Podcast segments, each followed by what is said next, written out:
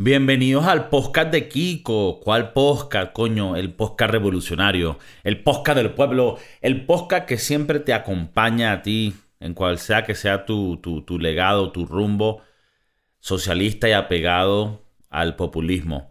Eh, hermano mío, Mauricio, nosotros aquí, aunque tenemos un podcast muy revolucionario, muy bolivariano, nosotros en realidad tenemos unas raíces muy pitiyanqui. ¿Sabes?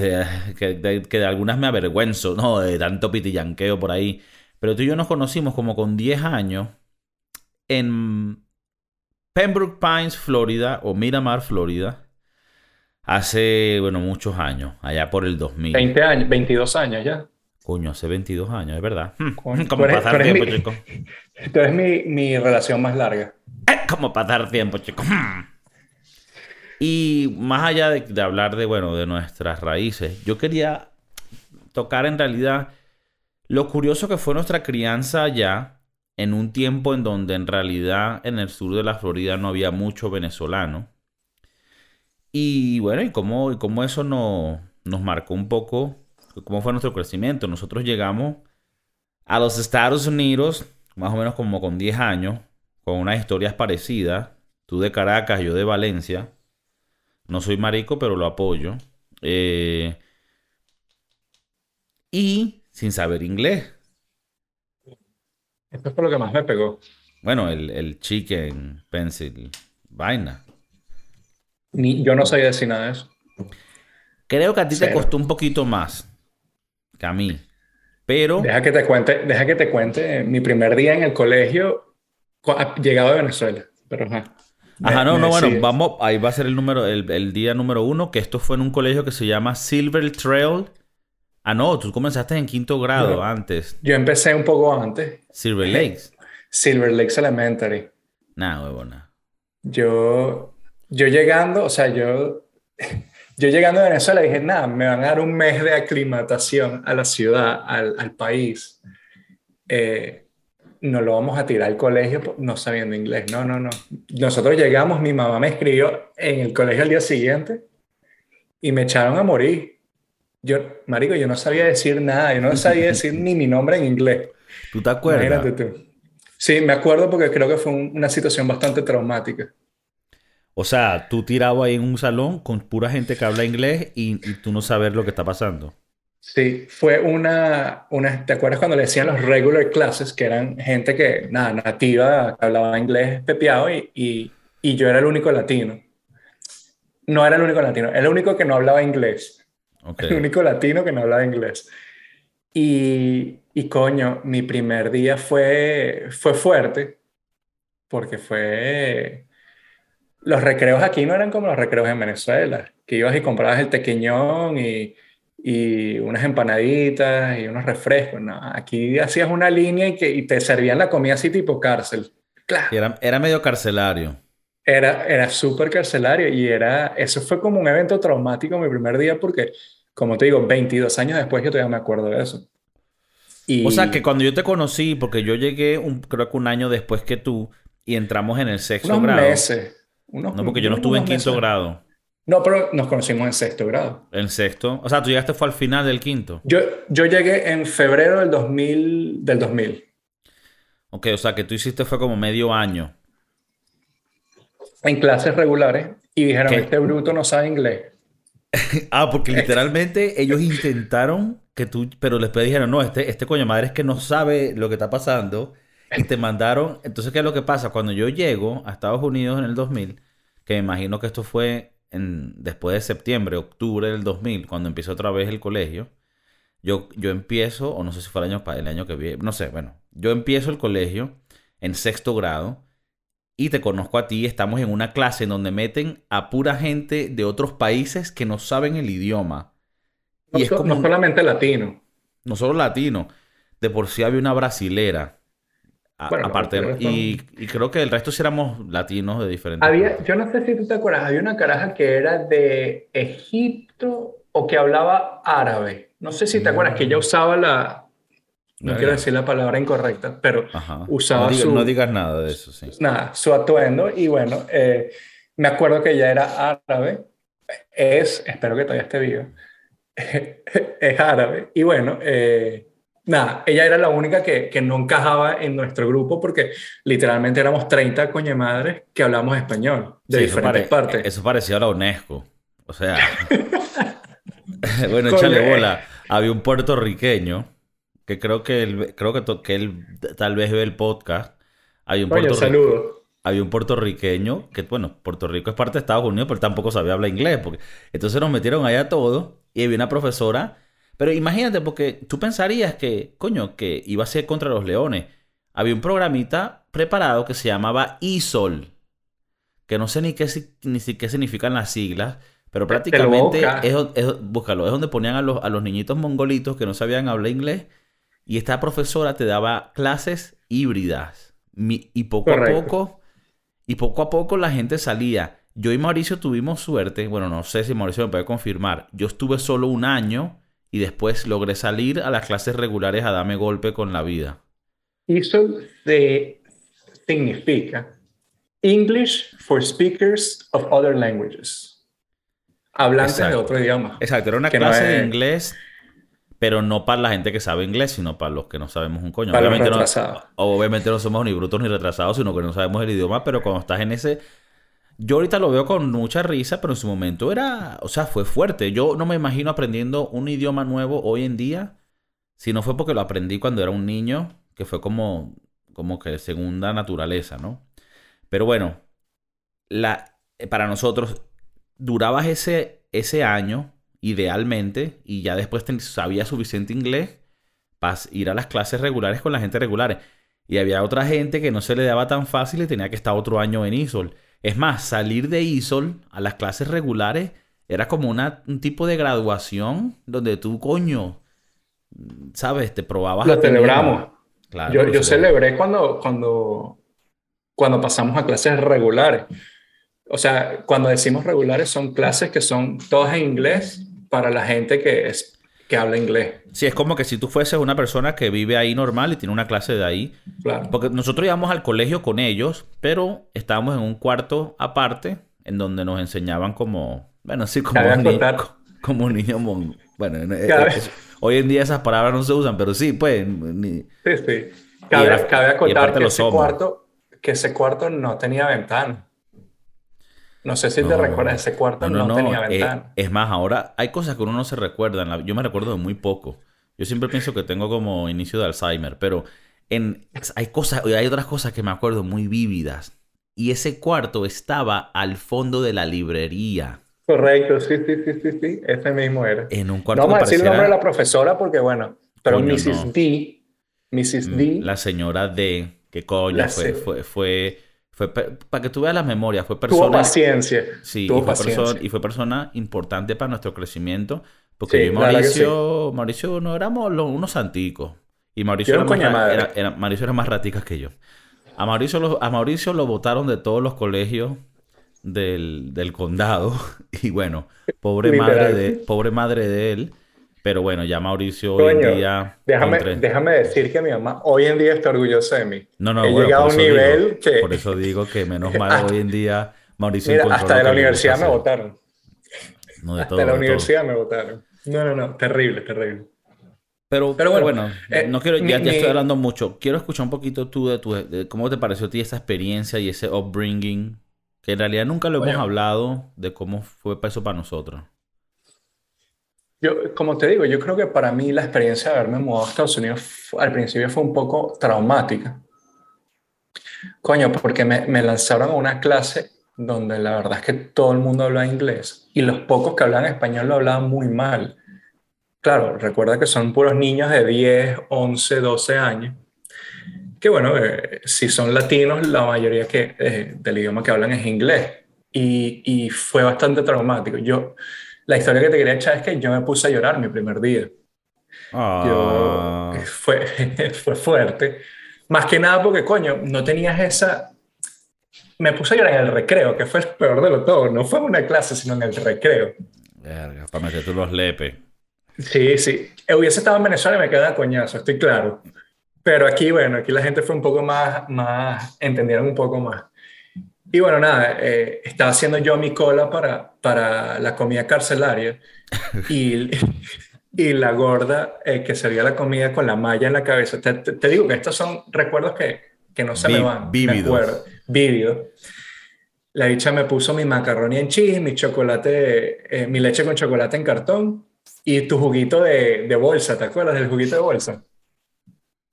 Y me siento en la mesa y yo veo a mis primas, que estábamos en el mismo colegio, y mis primas están ya como que aclimatizadas, ya ellas llevan un poco más de tiempo aquí, tenían sus amiguitas y vainas. Y marico, yo, yo cuando las vi, yo lloré porque yo no conocía a nadie. Estaba sentado alrededor de este poco de gente que me odiaba, o pienso yo que me odiaba, que podían haber estado hablando mierda de mí y yo no sabía. Y eso yo creo que era lo, lo más frustrante, que no sabía lo que estaba pasando. O sea, yo, yo iba a las clases y no sabía lo que estaba pasando. Para, para, para, yo estaba en otro mundo, brother. Eh, para hacerte, para hacerte eh, un cuento ahí corto, había en Elementary School habían eh, Elementary School entre, es como primaria, ¿no? Primaria, correcto, hasta, hasta quinto grado. Primero quinto grado. Habían eh, unos juegos entre clases, o sea, entre salones, y entonces eh, la profesora nos dijo, por favor, hagan un, como un logo para nuestro salón, para nosotros portarlo. Ahora que me acuerdo, sé lo que estaba hablando, en ese momento no. Entonces, eh, hagan un logo, una vaina, eh, vamos a imprimirlas en camisa y todos nos vamos a poner la camisa y todos vamos a llevar el logo del, salón y estar súper orgullosos. Y ella dijo, por favor, hagan un, dibujo de unos knights, de unos caballeros. O sea, éramos los... Pensé los... que estaba diciendo que unos Nikes. Mano, que eran unos, unos Marico, Jordan, unos Nikes. Marico, mi dibujo fue una playa de noche. Porque yo no sabía el concepto de, el concepto de knight, de caballero con K. Yo, eso no, yo entendí knight, hay que, hay que hacer un dibujo de noche. Mi, me, me fajé a hacer un dibujo de la noche en una playa.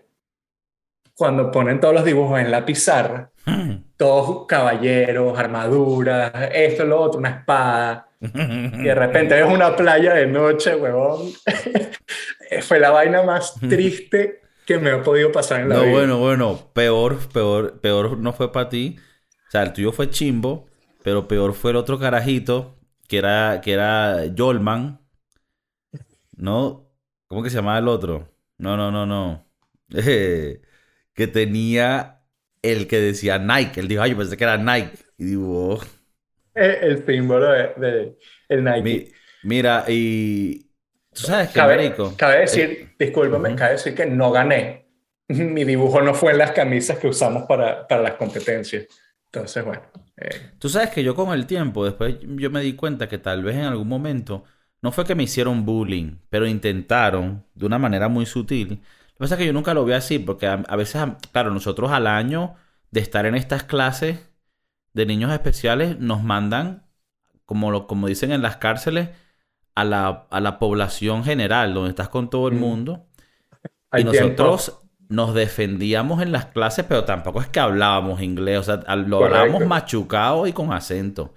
Correcto. Y claro, los carajitos, no por ser, no porque son malditos, sino porque te escuchan con ese acento, se burlan, se jodan. Y yo me acuerdo que a mí me decían se burlaban de mis acentos, como decía las palabras, y yo lo que hacía era, marico, decirles algo a ellos peor. Y, y creo que... Eh, no pero sé, en español. Bueno, o en inglés.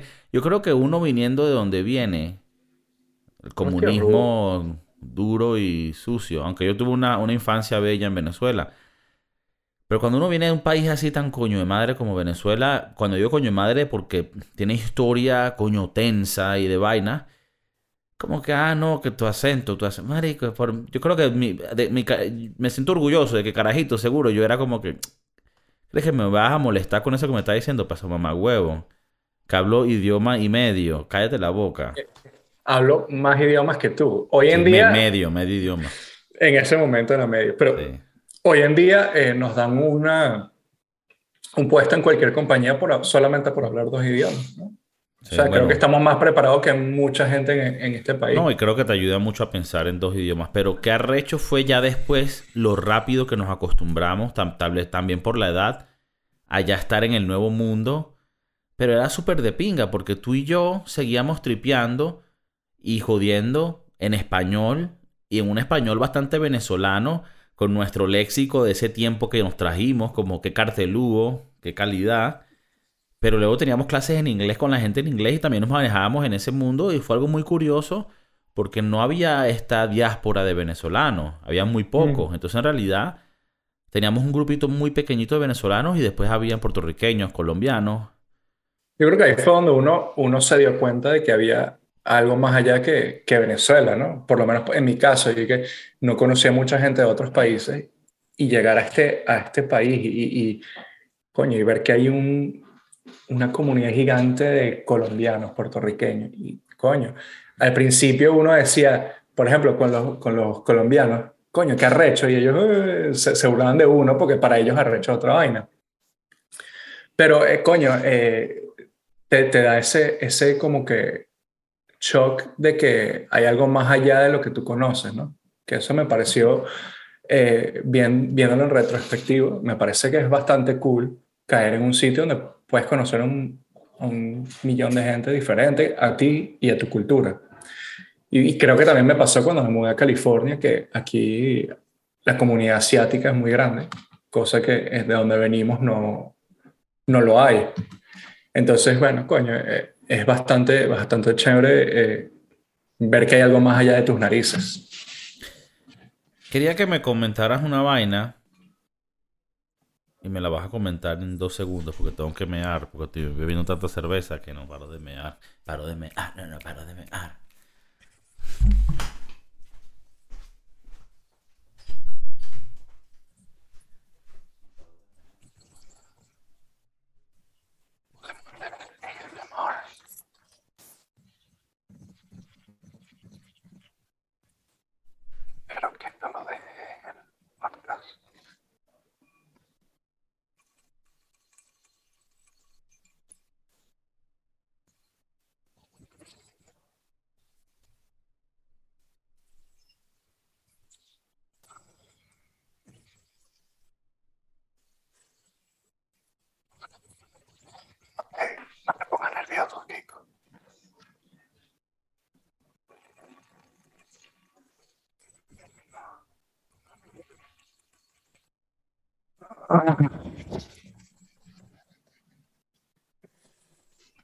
Espero que.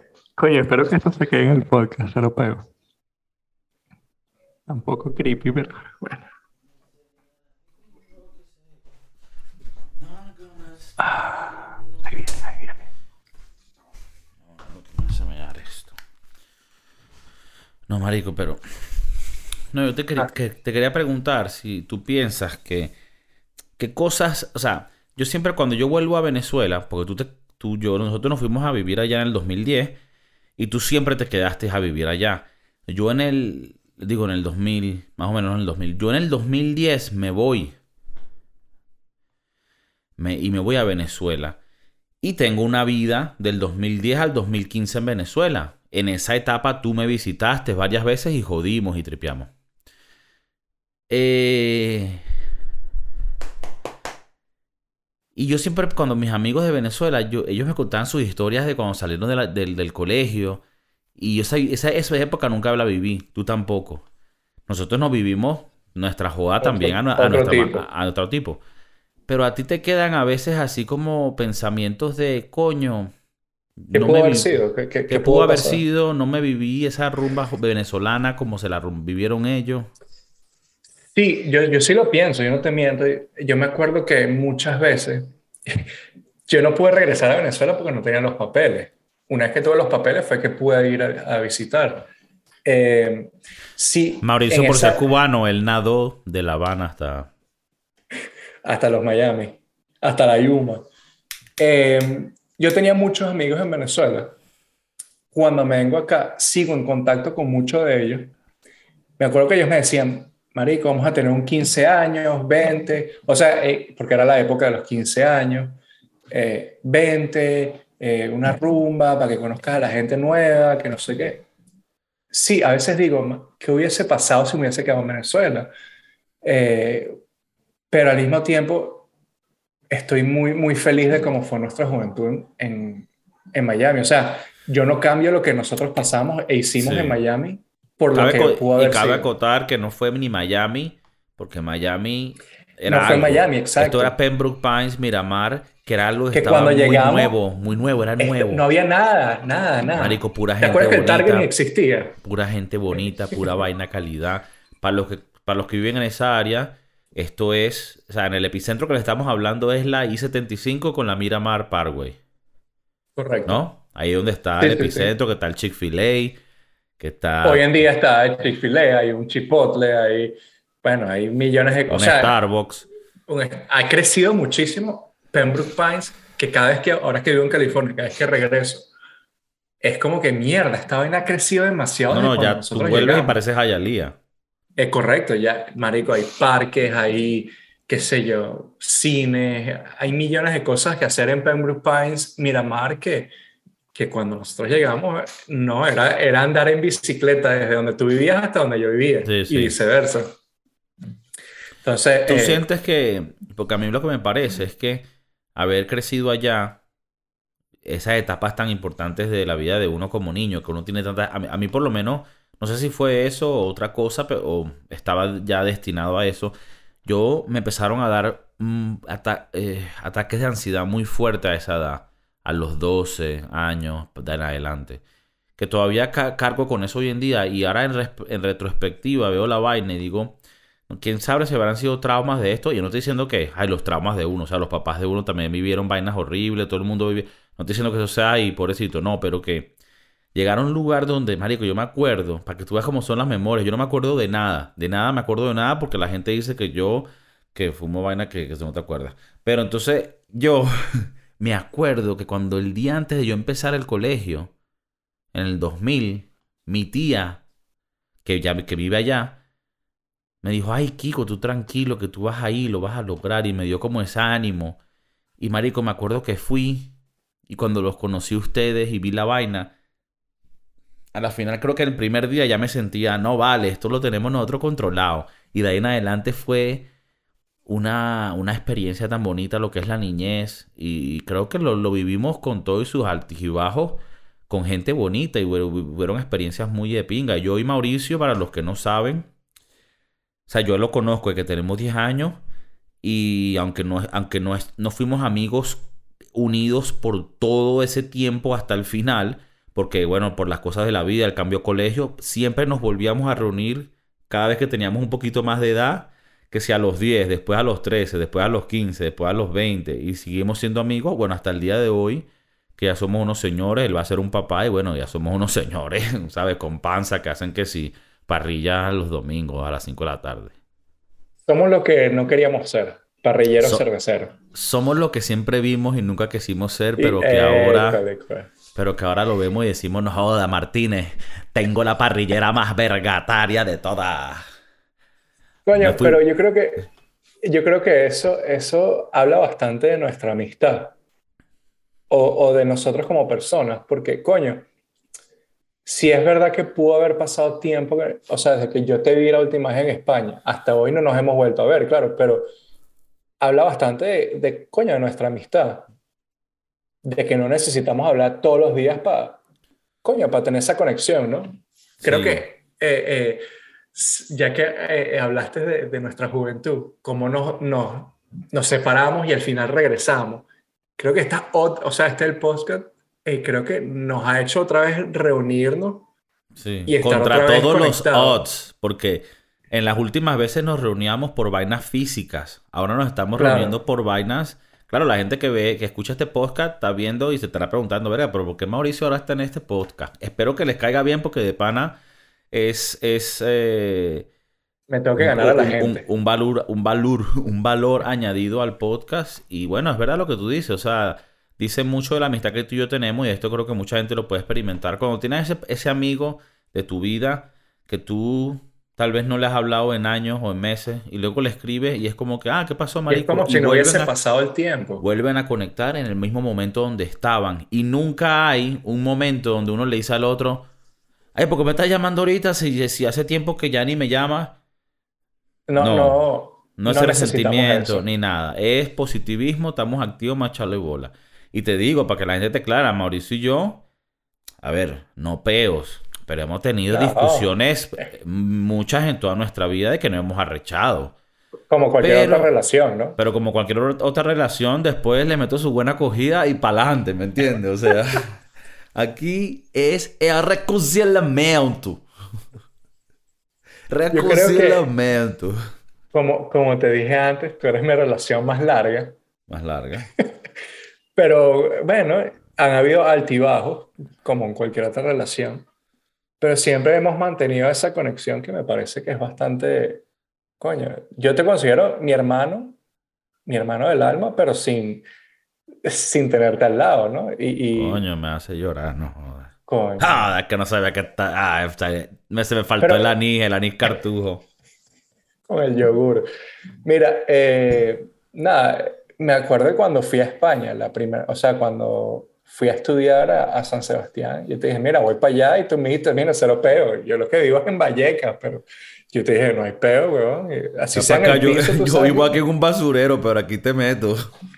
Pero- Y, y para que la gente sepa, ¿no? y, era yo y Mauricio. ja, bueno, yo hasta me arreché que después me dio pena con Mauricio porque yo lo estaba ayudando, pero había momentos que Mauricio tenía como 35 maletas y yo lo estoy ayudando a cargar estas maletas por el metro porque estábamos, marico, pobres los dos de que no es que un taxi, un coño de madre, no, no, no, jalando maletas por los metros, por los trenes, no nos dejaban montar los autobuses porque, mire, señor, usted no puede montar 35 maletas en un autobús.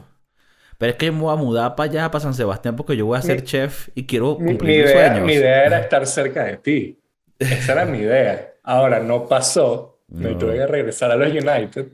Pero Pero, bueno, esas son las amistades. Yo le, yo le salvé el culo ahí esas dos veces de ida y de regreso. Pero bueno. Y, pero qué bonito que conectamos de carajitos y de adolescentes en Miami. Luego en Venezuela conectamos varias veces. Y luego en España tal. Ahorita lo que falta, estamos con la conexión ahora eh, remota. Pero ahorita en nada vamos a grabar un podcast en vivo juntos en, en el same location. Coño, capaz y, y, y bueno, mis carajitos son, bueno, ya de por sí son primos y ahijados tuyos. O sea, eso no, no, no hay que ni que decirlo. No, Pero coño, que yo quiero, cono- yo quiero conocer sobrinos, checo, para decir bautizamos esa vaina una vez y que me conozca como el tío Martínez, no vale. el tío Martínez. El tío Martínez regenerado. Coño, el que le enseña las, el que le enseña las vainas bien. Oye, ¿y cómo es el tío Martínez en España, weón?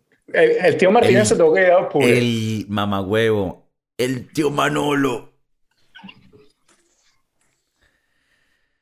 Mamagüevo, el tío Oh, Manolo. Aquí te cagas. El tío Manolo es el que sabe. El tío Manolo los domingos se va por unas cañas a ver el fútbol. El tío Manolo se va por unas cañas todas las tardes. todas.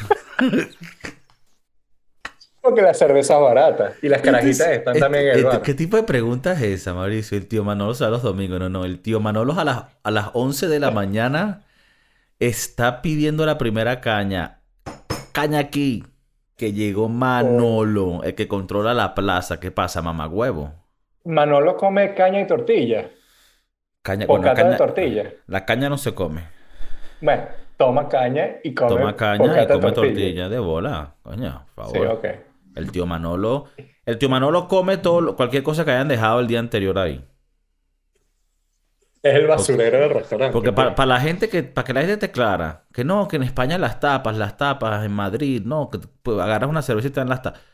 Eh, tapas rico, pero bueno, tapas de sobra.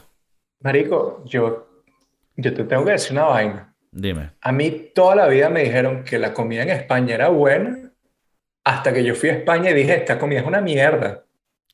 Coño, Yo no sé si te ha pasado.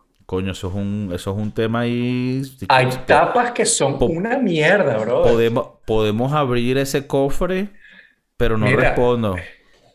Mira, yo amé mi tiempo en, en San Sebastián y no lo cambio por nada en la vida. Y de hecho, me iría a vivir allá otra vez. Pero las tapas son una mierda, Sí, pero bro. ya va, pero me estás hablando la tapa como tal, el concepto o donde te la has servido, porque no es lo mismo que te vayas a tomar una tapa en donde tú estabas haciendo chef, que era un, un restaurante este, tres estrellas Michelin, a que te vayas a tomar una tapa en el bar de Don Manolo en la esquina que te va a meter una mierda vieja hace tres días. Y me ha disculpado Manolo, pero yo me la he comido, chico. Yo, me lo- yo- Yo, yo he ido a los dos sitios. He ido a las tapas buenas y las tapas malas y las dos me han parecido una mierda. Verga. Ok. El- elabórame con las buenas. O sea, si te las Ok. sirvieron frescas, ¿qué es lo que no te gusta? Dime el ejemplo y yo te lo rebuto. Coño, eh, fui a un sitio en Madrid donde por cada caña que pedías te dan comida. Yo no puedo decir que estaba fresco porque no El- lo sé. El tigre. El tigre. Coño, no Yo sé no para qué dije el nombre, pero sí, el tigre. No, no, No. Lo, lo digo porque yo también voy a dar mis opiniones que no son muy buenas. Pero cuando fui la primera vez a Madrid me pareció un concepto, un concepto muy bueno.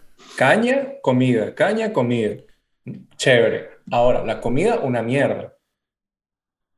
O sea, no era la más fresca. Estoy seguro que estuvo ahí desde las 2 de la tarde. Mira, yo fui una vez o dos veces. Y las dos veces que fui, Ya y cabe decir que el Tigre, bueno, el sitio este, eh, es muy de Erasmus. O sea, mu- muchos eh, estudiantes de otros países, más que nada en Europa.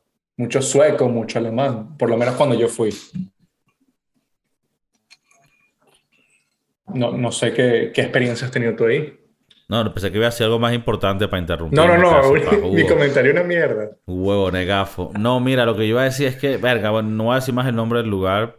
Tampoco sé si lo voy a blipear porque, bueno, son mis opiniones de la vida y yo tampoco tengo que estar ocultando las vainas, pues. De verdad que, es más, sí voy a decir el nombre, el tigre. Hay varias tigres en el Madrid. Vayan, mira, es un tigre. Vayan a, a- conocerlo porque el concepto es de pinga. ¿Qué es lo que pasa? Tú pagas una cerveza como 5 o 6 euros, que es caro para una cerveza, y te incluye tapas que tú eliges, y son tapas grandes porque te trae burda comida. Pero sí es verdad lo que dice Mauricio, que la calidad de la comida deja mucho que desear, y las veces que yo he ido, he tenido que salir de ahí El baño. rápido para ir a, a- a cagar. Porque me estoy cagando que, que me está, bot- me está limpiando. O sea, si tú quieres hacerte una limpieza de estómago, va. Ahora, ahora, sería lo mismo si tuviera yo 19 años. ¿Ah? ¿Ah? Mauricio sabe cómo yo me veía con 19 años. Es más, Mauricio, vamos a poner aquí la foto. Rico. La Aquí, foto es... La, ¿Sabes cuál foto estoy hablando, no? Tú y yo, y la- claro, vamos a quitarla, no la chama para que no aparezca, porque quién sabe qué será la vida de ella, pero para que la gente vea como tú y yo éramos, pues estábamos de moda. Yo con ese estomaguito, seguro me iba para el tigre y reventaba la liga, y, y era el papi rookie de los papi rookies, y no me pasaba nada en el estómago. Yo estoy hablando aquí la opinión de una persona de 33 años que ya va en decadencia. Importante acotar. Entonces, ya Por favor, eso. di- prométeme que si, que si voy a Madrid pronto, tú me vas a llevar al Tigre. No, te voy a llevar al tigre y más allá Ah, para ok. que la gente no piense que estemos hablando a mierda del tigre. Vamos a ir al tigre, nos vamos a poner unos buenos pañales y vamos para el tigre. Unos dependent. ¿Ah? Coño, son uno- unos pañales dependent que son los que usan los Coño, viejitos cagalitrosos. Unos buenos pañalcitos ahí para aguantar la cagarrutia porque está muy heavy. Bueno, lo que, lo que te iba a seguir diciendo era lo de las tapas en, en San Sebastián. Dime. Que aunque, aunque es un lugar donde la gastronomía es eh, absurdamente buena, las tapas que yo he comido en San Sebastián son una mierda. Esos Ok, bares pero, de tapas. pero, pero háblanos claro porque quiero ver si esto es una vaina de que son mierda de tapas por tus preferencias personales o si de por sí objetivamente eran tapas de mierda. Explícanos qué eran y yo como juez que soy culinario diré mis opiniones. Coño, yo fui a varios sitios donde eh, en San Sebastián, en la Esto es en parte Bilbao, vieja, en la parte norte de España. Hay gente que no conoce, En- mira, hay gente que escucha este podcast que son pueblerinos, no conocen nada. en el País Vasco, en San Sebastián, cerca de la frontera con Francia. Vamos a ponerlo así bastante, bastante claro.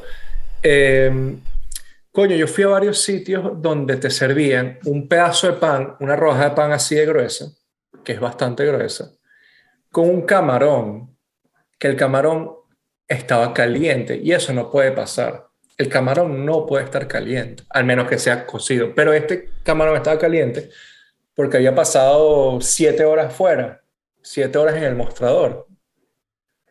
Y eso no puede pasar. O sea, te- si tú no sales de ahí con un peo intestinal, un peo de baño, verga, e- eres Ok, fuerte. Yo que no soy de culinaria, Te, te digo mi- mis asunciones, ¿no? Mis, asu- mis asumimientos. Tú me dices que tiene que, que no puede estar caliente o a temperatura de ambiente. Debería estar frío, ya que eso es un camarón crudo, lo que llaman aquí langostino. Langostinos son más grandes, gambas, gambas son las que- pequeñas. Gambas. Tiene que estar fría si me lo estás dando crudo. Si está caliente, O sea, es que ha estado afuera mucho tiempo y eso te está poniendo si feito. está- Ahora me aclaro Si está caliente, si está caliente, eh, me lo estás dando caliente es porque está recién cocido. No, no caliente porque lleva siete u ocho horas afuera. Ok. Eso no puede pasar. ¿Tú Por ejemplo, aquí hay- hay normas. Eh, En, Hay Estados Unidos que hay se, normas. que- que se las pasa. Ah, en Estados Unidos, ok. En Estados Unidos hay normas donde si, el, si los eh, mariscos no están eh, fríos, eh, en hielo o, o lo que sea, pues eh, te puede venir la ciudad y te puede multar. Ahora, en España eso es otro mundo. ¿Tú dirías que allá yo se lo digo- pasan más por el forrín? No, no, no. Allá donde tú estás se lo pasan más por el forro. No, eso te Eh, dije. eh. que estoy preguntando que si aquí se la pasan por el forrín. Sí, sí, sí, se la pasan por el forro. Se, pasa- se la pasan por el forro y, y tengan cuidado cuando vayan a comer eh, mariscos que estén calientes. Si tú por lo menos aquí comer sushi fueras cuidadoso. Coño, sí y no. Te explico por qué. Sí, fuera cuidadoso porque, coño, Madrid es un sitio donde no tiene costa, no tiene entradas de mar. Pero he comido mariscos en, en Madrid que han estado muy buenos, que son muy frescos, que generalmente vienen del sur. Eso es lo que me han explicado. Y entonces, sí, en ese sentido, sí y no. ¿Me entiendes? Eh, El no es porque, coño, siento, sé que son frescos, pero cuando yo vivía en San Sebastián, literalmente el pescado que me comía en el restaurante era de ese día. O sea, el pescado O sea, que, tú te comías, estaba- tú- que tú te comías, esa mañana se despidió de su hijo. Correcto. Era, era Finding Nemo en vida real. Eh, eh, Y, y- y- no, no y de verdad, y yo que soy un ignorante de un poco de la comida de mar, tú lo notaste, lo notas. Sí se nota. Eh, se nota si lo comes ahí. Ahora, si llega fresco del sur a Madrid, o sea, todavía sientes que es fresco, pero no es fresco recién pescado. ¿Me explico? Ajá, pero En- es en el suficiente, restaurante- o sea, es suficiente la diferencia como para que, o sea, porque ¿cuál es la otra opción? De donde sale se congela, lo mandan a donde lo vayan a vender, y lo aquí lo descongelan y hacen el sushi. ¿La diferencia es suficiente como para que te gastes más dinero en eso o es un poco ridiculez? Es medio ridículo. eh. Ok, o, O sea, que sería más como que un lugar, un momento específico, especial. Coño, vete a comértelo donde es más caro, donde te lo dan fresquito, fresquito. Que no quiere decir que esté malo el que no te lo da fresquito, solo que te lo está dando descongelado, pero que igual con la vaina, las vainitas, la salsita, ah, al final uno tampoco es que coño, que no es 10 besos. 10 besos es Nobu. Más huevos, chicos. Hay muchos sitios que son flash freeze o flash frozen, que son eh, congelados de, de coñazo, recién salidos congelados, para que te llegue eh, congelado pero fresco. Más, o, más o menos me, me sigues el hilo. Sí, es como que se Eh. agarran a Walt Disney y lo congelan para ver si todavía el coño madre llega vivo. Correcto. Pero con ahora que lo descongelen, ahora cuando lo descongelen, bueno. Eh, en San Sebastián, en el restaurante donde yo estuve, cuando nos llegaba el pescado, los pescados todavía estaban, los peces estaban, o pescado. A este lo escucha. No, no, te, te- te- te escuchan decir pescado y te van a decir, y- y, tío, que te vayas a la puta mierda. A eh. la puta mierda. Los peces, joder. Los, los peces llegaban aleteando todavía al restaurante. Así de frescos eran. O sea, esos eran peces que estaban, que fueron pescados unas horas antes. Y eso solo se sirve ese día. Solo se sirve ese día. Ellos piden 20 y sabe, o sea, por ponerte un número, ellos piden 20 y 20 es lo que se consume ese día. Al día siguiente, 30. Viernes y sábado, 30, 40, 50. O sea, sí, para darte el mejor producto posible. Pero Claro. yo estoy seguro que eh, las tapas donde yo comí, ese camarón, esas gambas, no eran de ese día, desgraciadamente. Tú lo que piensas es que quitando estos lugares gourmet de estrellas Michelin, te vas a encontrar No. con, con muchos lugares que tal vez te van a servir vainas chimburria. No, no, porque en, por ejemplo en San Sebastián había muchos mercados, hay muchos mercados de, pescadería que, que, son frescos. Claro, te los venden al momento y, y pueden que haya sido el día anterior, sigue siendo fresco con tal que no haya sido completamente congelado. Eh, pero yo sí sé, sí sé de, de mano que, que en las pescaderías que yo fui en San Sebastián eran peces del día, un día o sea, un día antes como máximo. Pero ya después de ahí son bastante, ellos son bastante eh, tiquismiquis con, su, con sus pescaderías porque son una ciudad o un pueblo de, mar que, que, o sea, está muy cerca de la costa. No se atreverían a sacar un pescado que lleva más no tiempo. No creo, no creo, no creo. Pero eh, sí estoy seguro que las gambas de, esos sitios de, de tapa pueden que haya sido fresca, pero lo que, te, lo que te quiero decir es que estuvieron en el mostrador cinco horas. O sea, gente va, le respira encima. Ahora con, con esta cosa que tenemos de, que de hace dos años, pues eh, son más cuidadosos. Y puede ser que venga un enfermo, se lleve es, ese camarón, se lo coja, porque hay gente que se agarra esa miel y se la mete en el huevo, y crea un nuevo virus más arrecho del que tenemos ahorita.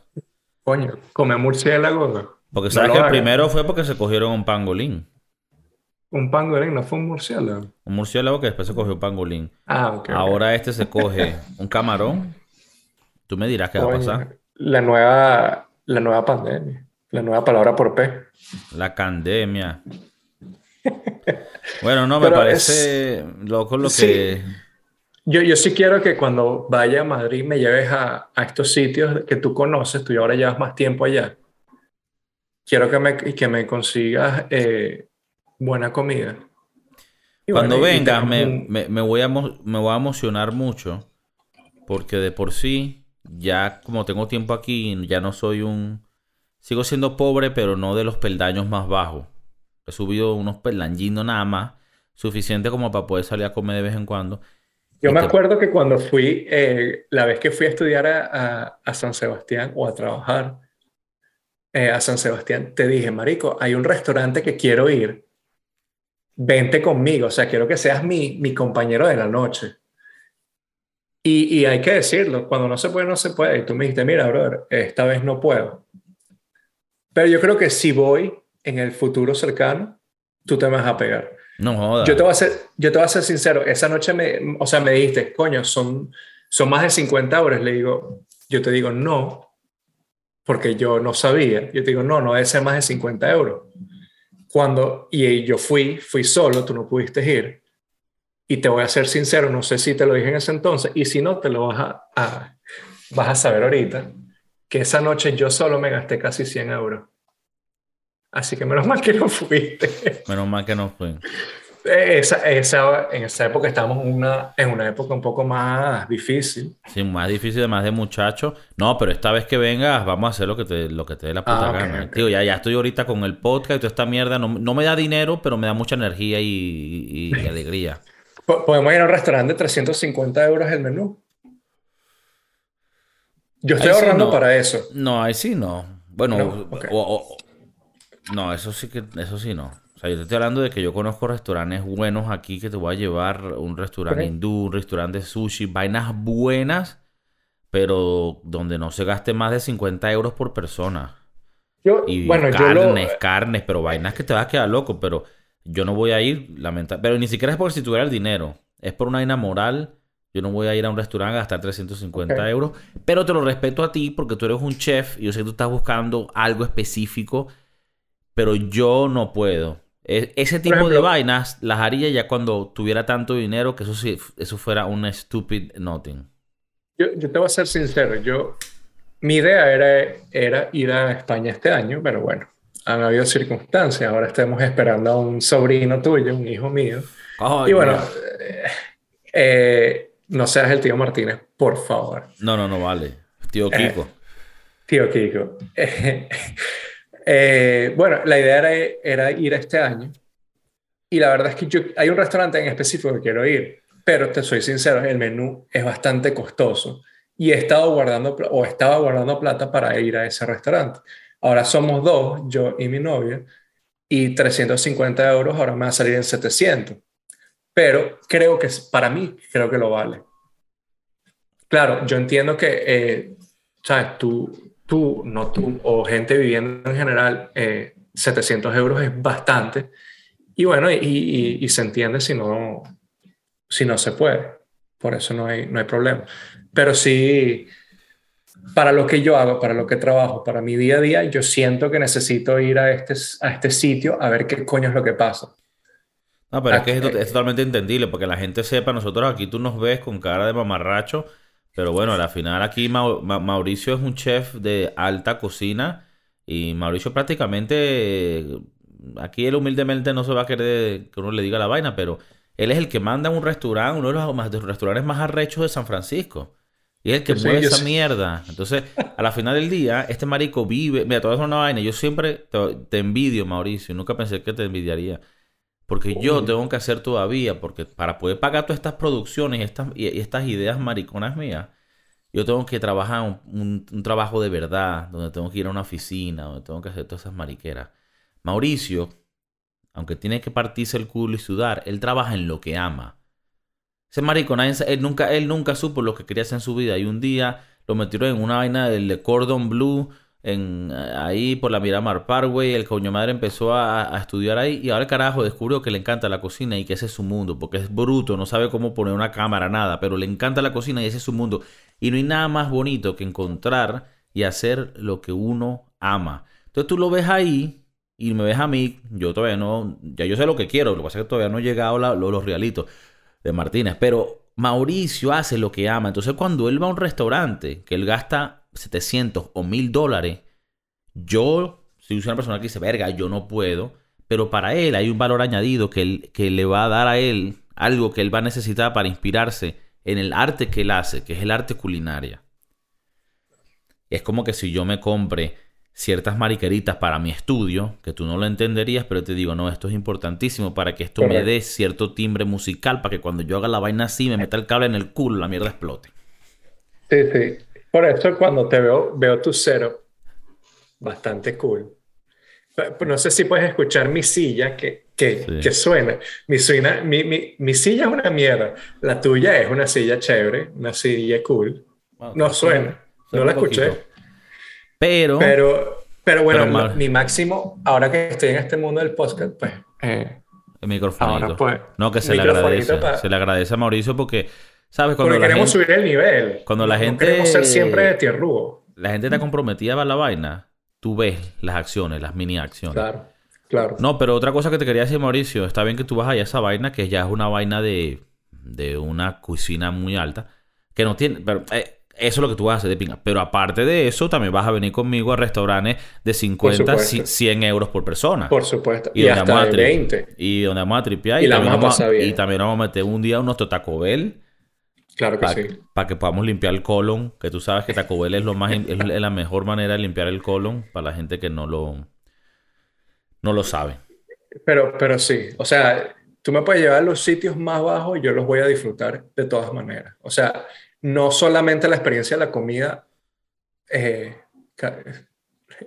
hace la experiencia, sino también la gente con la que uno la pasa. Sé, que si la pasa contigo, que eres mi hermano de chiquito, eh, también hace parte de la experiencia. Así como vamos mal, la va a pasar bien. sí, sí. No, no, puedo esperar más para la próxima vez que te, que te vea, si no es allá en Estados Unidos o aquí en España. Y antes de despedirnos de los, de, la, de los brosquiduros y los poscateros, coño, ese puede ser el nombre de los nuestros. Los poscateros. Los poscateros. Pues como los mosqueteros, pero los poscateros. Los poscateros. Suena los calidad. Suena calidad, ¿no? chévere. Sí, sí, sí. Lo vamos a dejar hasta ahora. Los brosquiduros son los... Somos los... A la final somos la misma gente, mano. Pero los brosquiduros son los que le gustan más la parte del inglés y tal. Y, hay gente que no sabe el español. Entonces... Y los poscateros somos nosotros que hablamos en español aquí medio coñateado, pues. Eh, como lo hablaba Bolívar. Bolívar. Mira, marico, ¿qué tú crees que te ha dejado esto de tener ya una edad, treinta y pico años, donde ya tenemos a nosotros memorias de hace dos décadas, nos acordamos cuando nos conocimos, teníamos 10 años. ¿Qué te da eso como de inspiración qué te deja en ti pensar eso y pensar en la vida y cómo el tiempo pasa y lo que nos queda y lo que ya pasó? Tú sabes. Coño, deja, deja buenos recuerdos. Eh, sinceramente son, son épocas muy, muy arrechas. Pero yo estoy, como te he dicho siempre, o sea, yo siempre, yo me siento muy feliz y muy contento por lo que hemos pasado. Han sido momentos duros, momentos de mucha travesura, mucho perreo. Y creo que hemos crecido hasta el punto donde podemos hablar paja y, seguir tripeando y, y, creciendo, ¿no? Ahora mi familia está creciendo y estoy seguro que la tuya en un, en un momento va a crecer y coño, y, de alguna forma vamos a seguir conectados.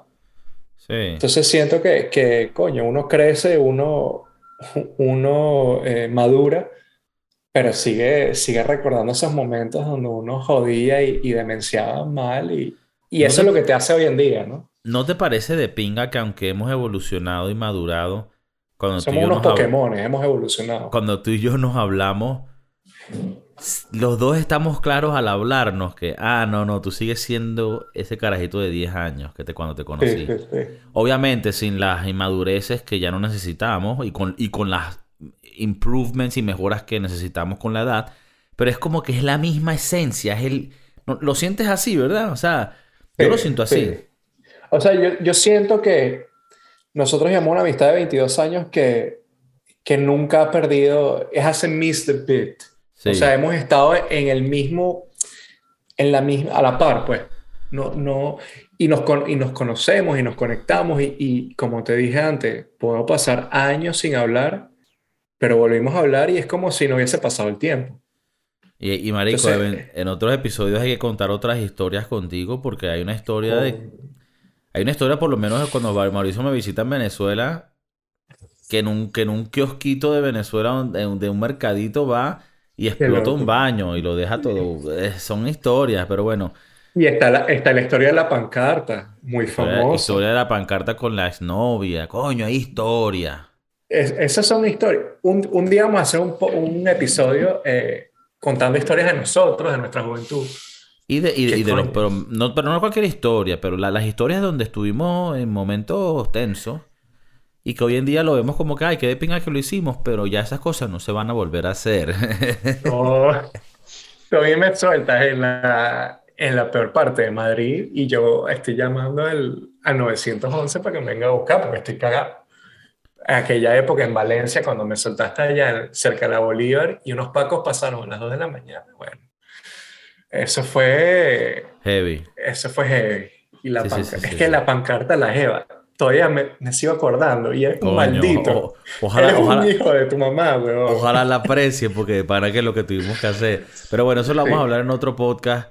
Eh, nada, Mauricio, que de pinga este podcast y espero que la gente aprecie este podcast que, a ver, yo a veces me siento raro hablar de mí mismo porque siento que a la gente no le va a interesar eso. Que ellos quieren es que yo les diga las cosas que están pasando y tal. Pero espero, tal vez una sorpresa bonita, que la gente diga, no, no, nos gustó este podcast porque hablaste de, de, verdad de dónde tú vienes, de cómo es tu experiencia. Y que aparte la, hablaste con alguien que estuvo ahí también contigo todo este tiempo, 22 años. Es que la vivimos, weón. o sea, estuvimos ahí. Es que se vivió, chicos, todo se vivió. No son, no son historias que nos inventamos, son historias que vivimos. Claro, tal vez hubo gente seamos sinceros que la ha pasado peor, pero es que nosotros la pasamos mal y la pasamos bien al mismo tiempo. Sí, sí. Entonces, eh, no nos podemos quejar, no nos podemos quejar. No nos podemos quejar, sinceramente. Y ahí, no nos y, y ahí es donde lo dejo. A veces muchos nos quejamos de nuestras vidas. No hemos logrado esto. Ves en Instagram que todo el mundo tiene 300 yates y 4 helicópteros. Marico, deja que la gente sea y vivan lo que ellos quieren. Ustedes vívanse lo de ustedes. Ustedes vívanse su vida, su emoción, tripeen y todos los días salgan a hacer vainas de pinga. Yo ahorita tengo un trabajo que odio y que es una mierda, pero cuando ya termino el trabajo, todo lo que hago son vainas que me encantan hacer. Grabar estos podcasts para ustedes, conectarme con el Mauricio, hablar de las mariqueras que hicimos cuando carajito.